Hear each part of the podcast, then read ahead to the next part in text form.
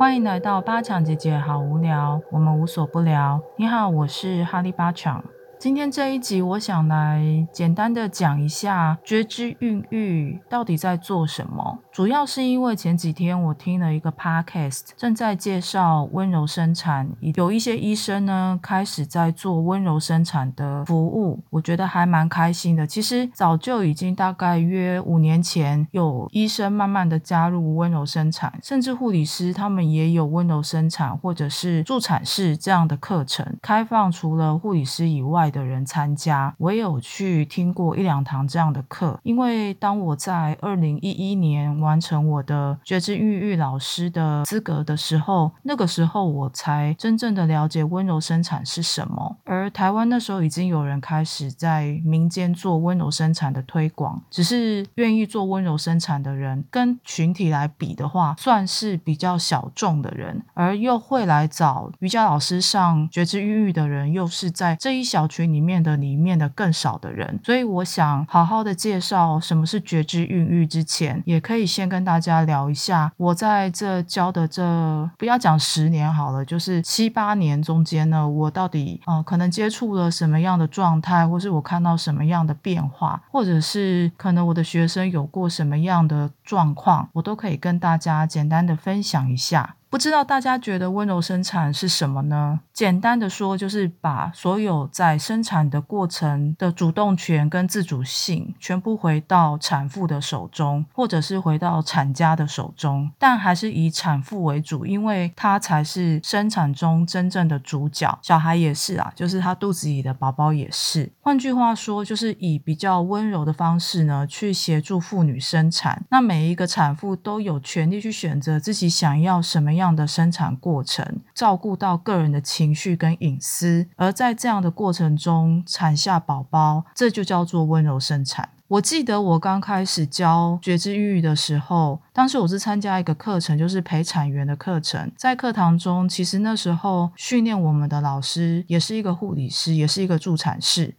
他就有跟我们分享，其实在我受训的那一两年之内呢，台湾能够接受温柔生产的医院是比较少的，甚至医生也很少。我不知道从二零一二一直到现在已经二零二一了，医院里面是否有更多的医生加入温柔生产的这一个行列？因为我不是护理人员，我也不是医学专科的人，就无从查起。但是我听了那个 podcast 里面的访问呢，发现好像有比以前多，可是似乎这个进展呢并不大。在我教觉知育的过程里面，其实来我课堂上的学生，除了是希望宝宝在肚子里面呢有一些胎教嘛，像觉知孕育有一点像胎教的感觉。我观察他们，或是他们跟我分享，后来他们去医院里面跟医师的互动啊，或者是自己的决定，我发现有越来越多的倾向于，可能有一些本来以为不太愿意配合温柔生产，或者是配合产妇意愿的医院，后来。也慢慢开放接受产妇的一些意愿表达，也就是说，如果产妇表达自己，比如不想要剪会阴啊，或者是宝宝刚生出来时候，立刻有亲肤的行为，就是要抱宝宝，先不要把宝宝包起来，或或是希望医生能够晚一点点眼药水，然后晚一点擦拭宝宝的身体，或者是稍微延迟剪脐带的这个时间，有一些医生是愿意帮忙，或是愿意配合的。这个有一些相对下，跟大概八九年前的医院里面是完全觉得你们来我医院就是要配合我医院的时间。的这个状态相比起来，我觉得从二零一二一直到大约二零一九这中间，从我学生跟我回馈或者是跟我分享，他们去医院看诊的时候，我发现已经有越来越改善的感觉。也许现在的妇产科医生或者产科医生，不见得能够完全照着网络上他们所写的温柔生产的那一些 SOP，或是他们教的一些那些内容完全的配合，可是。在我旁边这样观察起来，有一些医生或是有些医院已经有一些意识上的改变，就是他们已经慢慢的可以退让。曾经有些护理师会可能跟我说，有一些孕妇这样要求，或是有些产妇这样要求是很不合理的，因为可能会伤害到宝宝，宝宝不能立刻，比如说做清洁，确认宝宝的状况或什么的。可是那个可能是在非常传统或是呃一般的医学院里面训练出来的护理师。可是后来有接触到温柔生产的一些护理师或助产士，他们是愿意随着产妇的 tempo，就是节奏，或者是宝宝出生之后的这些节奏，配合产家来慢慢的做这一些步骤的调整。因为有他们专业的陪伴，不至于说会让宝宝就是陷入险境，或者是不注意宝宝刚生出来的新生儿的状况。我觉得这部分现在已经是大家有越来越在调整，也不会就是完全撒手不管，说哦只顾着产家怎么样。当然我知道有一些是很极端的产家，就是可能要求那个环境跟那个过程，可能是一般在在西医学院里面的护理师看起来会觉得这个简直就是在伤害宝宝的行为，或者是产家这样做，或是妈妈这样做，其实是完全没有医疗背景的观念下，以为这样做是可行的，但其实是不行的。曾经我有听过一些这样的案例，但我想现在很多妈妈或是很多产妇在生产之前或是怀孕的时候，大部分都会在网络上做足功课，或者是尽量的去搜寻，可能现在有什么样比较适合自己生产的医院啊、诊所、助产室所，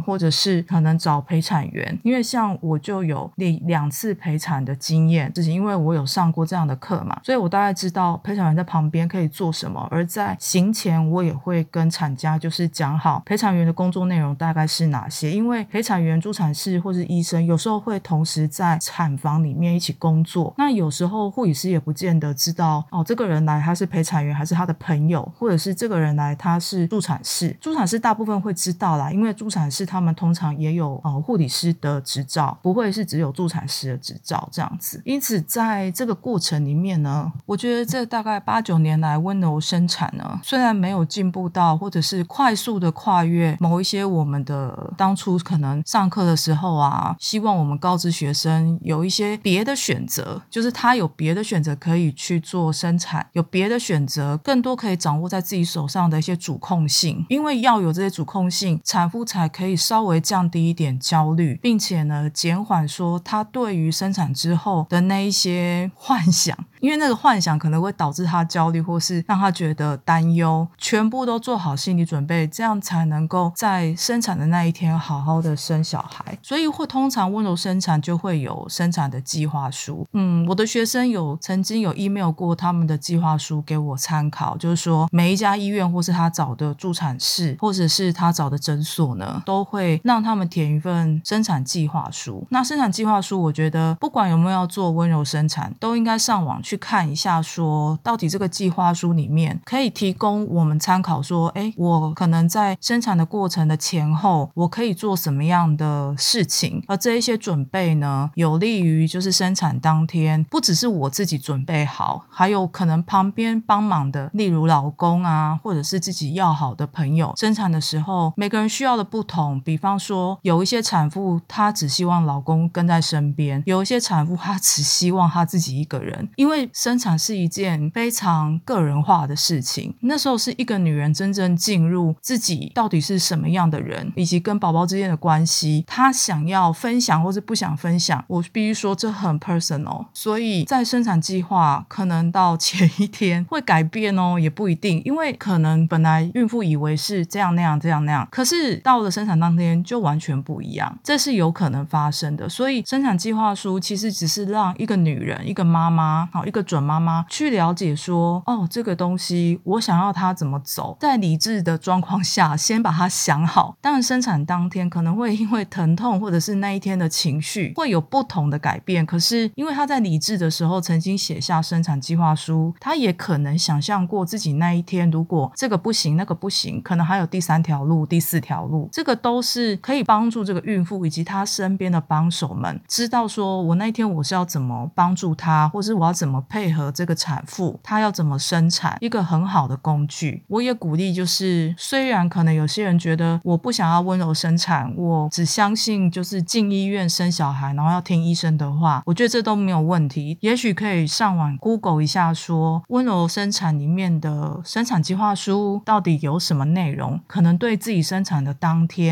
的一些情绪上的化解也是很有帮助的。好，接着我想讲一件事情，就是那既然如此，哈利巴强，你是赞成温柔生产还是不赞成？对我来讲，我觉得我当然是赞成。可是我的温柔生产，我在教的这八九年来，将近十年的时间，我对于我学生来到我的课之后啊，因为我的学生都是上到生，所以一路上我看着他们从可能有一些人是没有肚子，一直到肚子鼓起来，然后大肚子八九个月、三十六周哈，或者是甚至有的孕妇到三八三九周第一胎哈，那到了医院去，因为上到生嘛，会告诉我说他们大约在医院可能跟医生的互动、护理师的互动，以及他想要怎么决定，他要怎么做哪些事情，不会讲的巨细靡遗，但是但是我大概知道，就是他们约略做了什么。而来我课堂上上课的人呢，也不见得全部都是进入温柔生产的抉择。这个抉择呢，我必须说，我的前提是我希望所有主导权都还是在妈妈的身上，也就是产妇的身上。所以，如果今天这个产妇她决定要去剖腹产，那也是她的权利，那也是她的自主。所以，从我的学生来我的课堂上，我只有告诉他们说，哎，有温柔生产这件事情。甚至呢，现在比如说，比如说有些诊所，例如台北有一个很贵的私诊，他们也是专门做接生的，他们也有水中生产，好，或者是有人称那个叫乐宝儿水中生产，好，那也有我其他的学生，除了来上昆达尼尼瑜伽觉知孕育之外呢，他们也有去上另外一种就是准备生产的一个课程，那那个课程只开放让怀孕的人去参加，所以我不能去参加，因为我没有怀孕过，但是我听学生来跟我分享那个课程所教的东西也是非常实用的。好，这样讲好了，我大部分呢，以前我所重视的东西都是在在孕妇的身上，因为我说过嘛，我以前只接就是已经怀孕的人，因为那时候我的情况也只能接已经怀孕的人。虽然我现在可能已经可以觉得，哎，我可以开始接一些备孕的人，希望将来有机会，就是我可以接到更多备孕的人的这样的学生进来我的教室来分享这些课程。但是我先在这里分享的是，在我八九年来，我这一些学生呢，他们来到我的课堂上，我其实很少就是 push 他们说，哦，你们非要去温柔生产不可，只是会跟他们分享说，哎，这世界上有一个这样的东西，然后也有水中生产，好，然后也有居家生产。说实在的，最终极的就是居家生产，只是这个在台湾目前，我遇过几个朋友，他们有在家里面做居家生产，但是大部分的朋友或是我的一些学生，即便产妇很想要居家生产，可是最后还是会因为家人或是老公的关系，他们的意见不一样，而最后还是回到医院去生产。这有没有错？我觉得完全没有错。我认为温柔生产虽然产妇是最重要的决定权的那个人，可是我们要想，产妇她也是人，她要考量到很多事情，她要考量到她跟先生的关系，考量到她跟婆家还有她自己的家人，比如说娘家的人的关系。如果她有大宝。好，已经有第一个小孩或第二个小孩，他当然要考量到其他孩子的关系。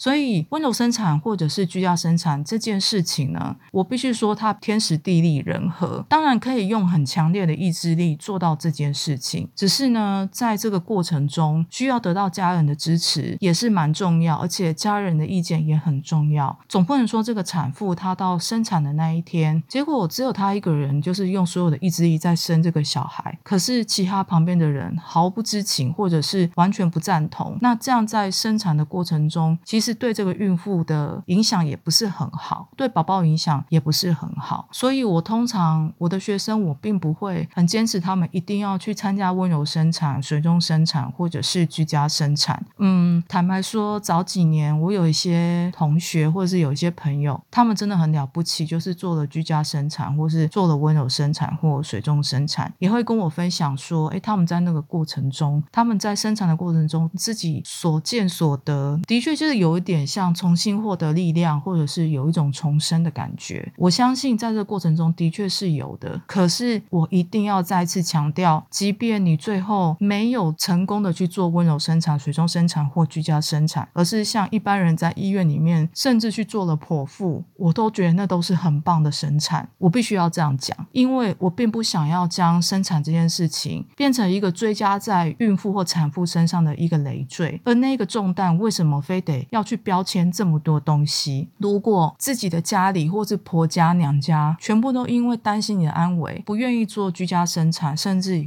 不愿意让你做水中生产，就是要你躺在医院里面去生，或者是希望你剖腹。我知道这样有些人听起来会觉得说，那这样这个孕妇或产妇很可怜啊，她就是被人家 dominate，就是被人家掌控。可是我觉得我们要讨论的一件另外一个观念是，生完之后呢，她要不要顾及自己跟这些家人的关系呢？我觉得为母则强没有错。也许一个妈妈她会有很多的力量去抵抗这一些所有不让她高兴或是不让她顺利的人。可是我们也必须尊重有一些妈妈，他们是很在意跟家人或亲族之间关系的人，不是因为她个性软弱，或者是说哦她就是很容易被人家主宰。千万不要这样想，因为我们不在她的生活里面，我们不知道她生完以后她会面临到什么状况。我觉得在温柔生产里面，或者是居家生产，如果能做到。那当然是很值得开心的事情，那就代表你整个家族，或是甚至你自己是意志力超坚强，你可以穿越这一切去做到你想做的事。但同时，我觉得我也不会去斥责，或者说去带一点语义上的贬低，说哦，那那些做不到的人是怎么样？是嗯家里有问题吗？个性有问题吗？哦不够意志力不够坚强吗？我不认为该这样子说他们。所以通常来到我课堂上的学生，我第一句话就会说：你通常会在。这边知道什么是温柔生产、居家生产，以及这些东西，这些生产过程中可能带给宝宝和你的好处，或者是带给整个家里面的一些和谐气氛的好处。可是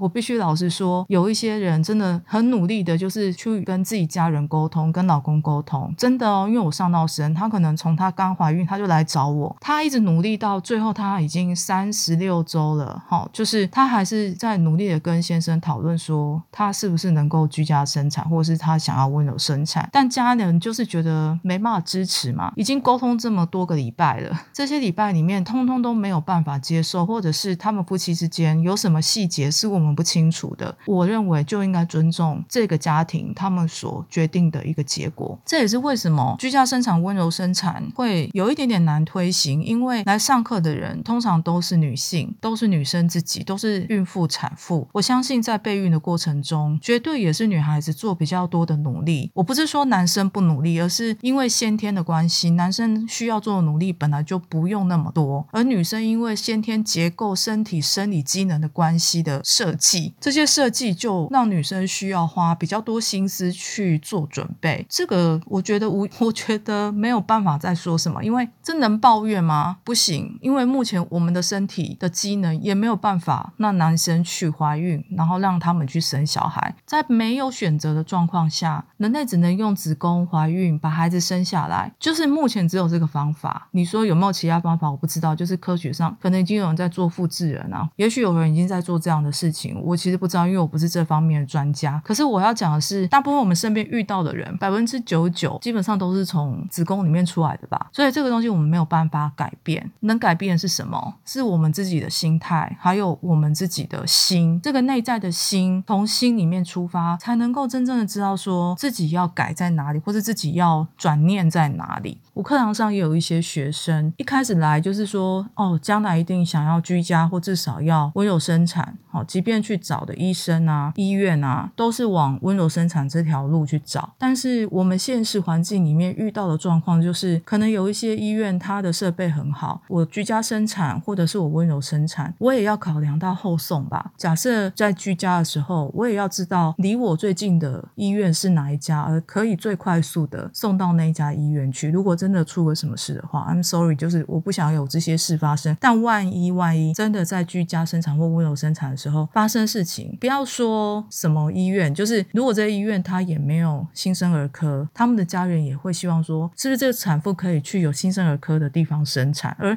他可能那个医院有新生儿科，但是没有温柔生产的配套措施啊。他们就是一般的医院。而我们想一想，一个妈妈她的孩子生出来的时候，她会想到自己还是想到孩子？我们如果可以选择，我们当然希望这个医疗诊所乃至这个医院大医院，它除了有新生儿科，它也有温柔生产、水中生产，我们都希望它拥有这些条件。但是我必须说，现实生活中拥有这些条件的实在是不多。我不敢讲没有，因为我到时候会被人家讲说，你又没有去生，你又没有生过，你怎么知道有没有？你也没有去找，你怎么知道有没有？也许有人有啊，对。但是我身边大部分碰到的案例都是没有办法两全其美的。身为一个妈妈，她要顾及的绝对是她的孩子，不一定是她自己哦。大部分的母爱都是觉得孩子好就好了，我没有关系，这就都是人之常情。我们不应该把人之常情拿掉，而是在这个中间找到一个比较适合自己的地方去生产，然后让宝宝安全健康的生下来。而且啊，有一些医疗诊所，或者是有一些医院啊，助产师或者是妇产科医生，也许看起来是愿意配合这个产妇的，但我也有听到一些就是产妇啊，或者孕妇回来跟我讲说，他可能去看了某一个助产师，或是某一个愿意就是配合温柔生产的医生什么什么的，但是最后结局就是说，对方不见得要接他。可能他的预产期，好，就是可能是那个医医生他要休假的时候，或者是他的预产期碰到一些可能医疗院所，或者是碰到一些大日子。那有一些人他回来告诉我说，嗯，他刚好预产期，这个医生他正好要休息，那医生就是不愿意，就是在那个时候为了他就是回来。那这时候他能怎么选？他当然去选择愿意接收他，无论他什么时候要生，都愿意接收他的医生。可是那个医生可能就不支持温柔生产，可是也有不错的接生。的技术，那当下到底要怎么决定呢？我觉得讲这些话一定会让有些人听得很刺耳，可是这就是我身边有的时候我听到或者是我看到的一些状况，而让产妇或者是孕妇呢来决定这些决策的时候，那一些决策下去也不见得，不要说自己家人，医院诊所也不见得都可以配合的，所以就是我们的环境对这些事情也不是那么 friendly。那这么不 friendly 的状况下，人当然是自保，还要保小孩。好，今天如果自己不能自保，起码要保小孩吧。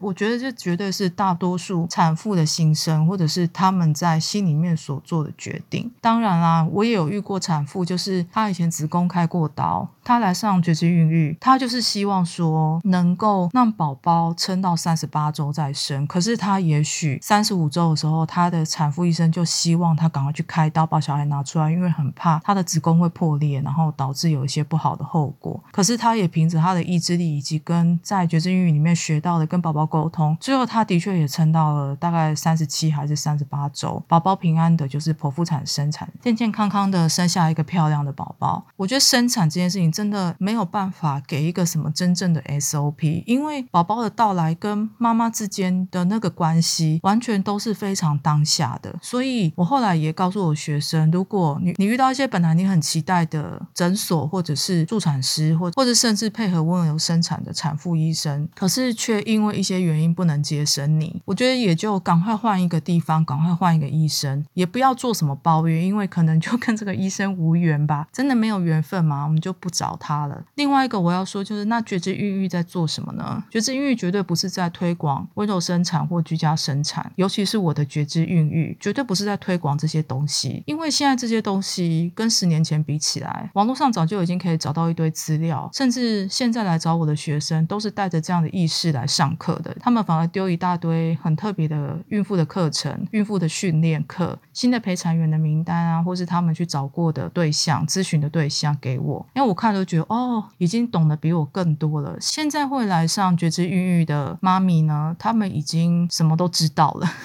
然后他们选择来上觉知孕育，也也决定跟我在这边做到生这样子，这是为什么呢？因为觉知孕育在做的东西比较像是灵魂上的沟通，而这些灵魂上的沟通呢，不是温柔生产或居家生产可以给的。因为温柔生产跟居家生产，他们是在做生产当下。对我来讲，就是我比较做的是前端，前端的东西就是帮助这一些产妇呢，在怀孕的过程中安定他们的情绪，跟宝宝沟。通，真的是沟通，以及帮宝宝消除业力，还有帮妈妈建立强大的意识。这个意识就是可以贯穿到她生完小孩的那一刻，甚至一直到小孩一岁。那这个东西是妈妈的意愿去建立起来的，没有办法经由任何人给她的，只有她跟宝宝才能够建立起这个东西，并且将这个东西稳固，让它稳定，一直到这个宝宝平安的出来到这个世界上。这样讲好像很厉害，但其实也还好，因为主要还是要看孕妇或者这个产妇她自己想要什么。有一些孕妇或产妇，他们想要的是众多人的帮忙，就是说自己不愿意去啊建立任何自己的力量啊，他想要到医院里面呢，就有人帮他确认每一件事情都是安全的，都是无虞的。我觉得这也没有什么错，因为有些人就是这样想做这样的妈妈，但是有一批人会来我教室的人，他们想做的妈妈就是他想要一定的自主权，而那那个自主权呢，不是那么强硬的，那个自主权比较适性的、有弹性的，觉知到周围的人对于他来说跟他之间的关系可能是什么，而他慢慢的去觉察，并且借由在每一次来上课跟小孩的连接，以及在做 Kriya 和冥想的时候所建立起来那个强大的能量场。每一个来我教室的妈妈，哈，就是准妈妈，也许本来看起来就是还好，但是到后面生产的时候，那个脸上的光辉跟那种意志力坚强的眼神，那就是一个做妈妈的会有的样子。我并不是说妈妈一定要有什么样子，而是说那个光芒都会让我很感动，因为那个光芒就是我虽然很害怕这个痛，可是我在这上到生的这个过程里面，我每一个礼拜都很认真的准备好我要来生，而有这样的一个意识上前提的准备，无论他去参加居家生产。他去参加温柔生产，甚至他可能去了医院里面去做剖腹，在剖腹的过程中，他照样能够自主的做这个剖腹的疗程。我有一些学生，他们其实他们是做剖腹的，可是，在那个过程中，他回来跟我分享说，即便他做了剖腹，或者是即便他在大医院那种很传统的标准西医医疗的那个过程里面，他也是怡然自得。他也虽然害怕，可是他知道他可以度过那一切，而他也。很信任他身边所有来陪伴他的人，甚至有一些妈妈是连先生都不愿意让他进产房的，也有他想要自己一个人生，这些都是他很觉察的，他很觉知的知道，在那个当下我要什么，我不要什么，那个时候是最重要的时候。然后我对这一些人，我都是非常敬佩的，我也都是真的 respect，我 respect 你们，真的好。嗯，讲的这些拉拉杂杂，我只是想表达一下，说在这几年的过程中，我所看到以及我所观察到的状况，以及在我身边来上课的学生他们所经历的，我不见得都知道一些细节啦，因为有一些可能隐私啊，哈，就是人家不想分享，我也不见得能够知道。但是我把差不多的观察跟大家分享，也希望大家就是能够好好的备孕，好好的怀孕，无论你想不想来上。我的觉知孕育课，或者是任何老师的觉知孕育课，无论你喜不喜欢昆达尼尼瑜伽，希望这一段录音可以带给你一些不同的想法。然后，如果你已经怀孕了，我相信所有的妈妈都是最美丽的妈妈。无论你有没有参加什么课程，Yogi 巴讲讲过，以下是他说过的话，我也跟大家分享：一个女人的宁静，她的恩慈优雅，她的平和，她的镇静，她的绝对的心智冥想，她的信念、爱。和仁慈，他对神的慈悲，他的温柔，以及他的光芒，是在下一代、再下一代以及下下代带给一个国家内在力量的泉源。这是一九八九年他在新墨西哥所说过的一段话。祝福所有的女人，祝福所有的妈妈。好，我们今天就到这里，我们下期见。